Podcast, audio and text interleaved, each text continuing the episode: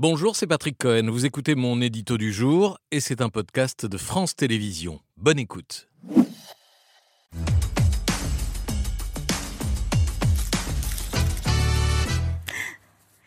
La Corse pourrait-elle gagner un statut d'autonomie Emmanuel Macron, en déplacement sur l'île, on a fait la proposition aux élus corse. Oui, alors disons d'abord davantage d'autonomie, puisque la Corse a déjà connu quatre changements de statut en, en 40 ans, j'y reviendrai. Aujourd'hui, l'île est administrée par une collectivité territoriale à statut particulier, comme le prévoit l'article 72 de la Constitution. Ni département, ni région, ni collectivité d'outre-mer. C'est du euh, sur-mesure, en quelque sorte. Ce que propose d'abord le président, c'est de l'ordre du symbolique, c'est de nommer, ce qui n'est pas le cas aujourd'hui, nommer la Corse dans la Constitution. Nous sommes à un moment historique, car je pense qu'il y a une conscience collective, précisément, pour pouvoir avancer. Je suis favorable à ce que les spécificités de la communauté insulaire corse soient reconnues dans la Constitution au sein d'un article propre, celle d'une communauté insulaire, historique, linguistique et culturelle. Vive la Corse, vive la République et vive la France.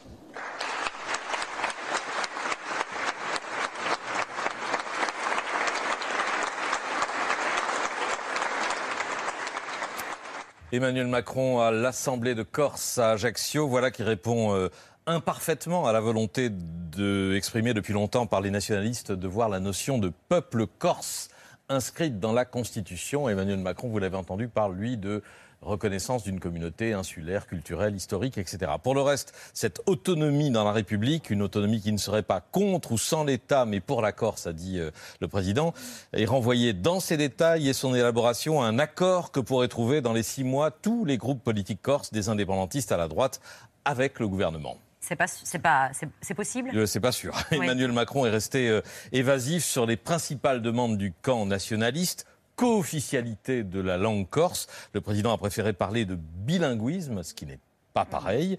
Création d'un statut de résident pour lutter contre la dépossession foncière. Emmanuel Macron a reconnu qu'il y avait une situation insoutenable et qu'il fallait lutter contre la spéculation immobilière, mais tout en respectant notre droit européen. Donc il n'y aura pas de statut de résident.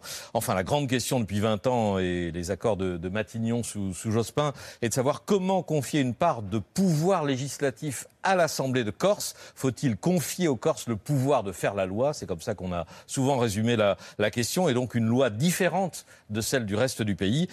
Euh, en réalité, c'est déjà en partie le cas. Le curseur devait encore être poussé lors de la réforme constitutionnelle de 2018, que la droite a bloqué après l'affaire Benalla. On s'en souvient. En réalité, la, la, portée symbolique de cette autonomie législative dépasse de beaucoup l'intérêt du débat politico-juridique euh, qui est très compliqué hein, euh, sur ce que les Corses, ce que les élus corses seraient autorisés à faire ou à ne pas faire. Imaginons il y a un accord sur cette autonomie. Est-ce qu'il y a, est-ce que cet accord a des chances de rentrer en vigueur? Non, pratiquement aucune. Pour modifier la Constitution, il faut que le texte soit voté en termes identiques par l'Assemblée euh, et le Sénat, puis adopté à la majorité des trois cinquièmes du Parlement réunis en Congrès. Or, le Sénat euh, la majorité de droite est hostile à l'inscription de l'autonomie de la Corse dans la Constitution. Vous nous disiez pourtant que le statut de la Corse avait changé quatre fois en 40 ans. Statut de fer en 82, statut Jox 91, statut Jospin 2002 et collectivité unique depuis 2018. Mais ça résultait d'une loi de 2015. Vous noterez qu'à chaque fois, c'est la... quand la gauche est au pouvoir euh, euh, à Paris que ça change. Ça n'a d'ailleurs pas toujours marché. la question de la Corse a fait exploser le gouvernement Jospin. On s'en souvient de la façon dont Jean-Pierre Chevènement avait euh, manifesté son désaccord, claqué la porte et était parti en campagne présidentielle. Euh, Nicolas Sarkozy avait perdu euh, son référendum en 2003 pour une collectivité unique qui a été faite 15 ans plus tard. Et à chaque fois, on a les mêmes débats sur le. Enfin, c'est un grand mécano institutionnel et un grand débat qui agite l'île. Réaction cet après-midi dans les rues d'Ajaccio. Raour, comme on dit chez nous. C'est-à-dire? Il était temps. Nous en avons besoin parce que nous sommes une île, parce que voilà, nous avons des spécificités qui sont les nôtres. Une langue, une culture, une histoire qui sont la nôtre. Je ne pense pas que ce soit la voie à prendre pour euh, donner à la Corse euh, un, élan de développement. Je pense qu'il y a d'autres moyens que l'autonomie. La Corse doit rester française impérativement d'autres moyens et peut-être d'autres priorités. C'est un débat qui n'est pas prêt de s'éteindre et qui va sans doute continuer encore des, des années peut-être des décennies. Merci d'avoir écouté ce podcast de France Télévisions.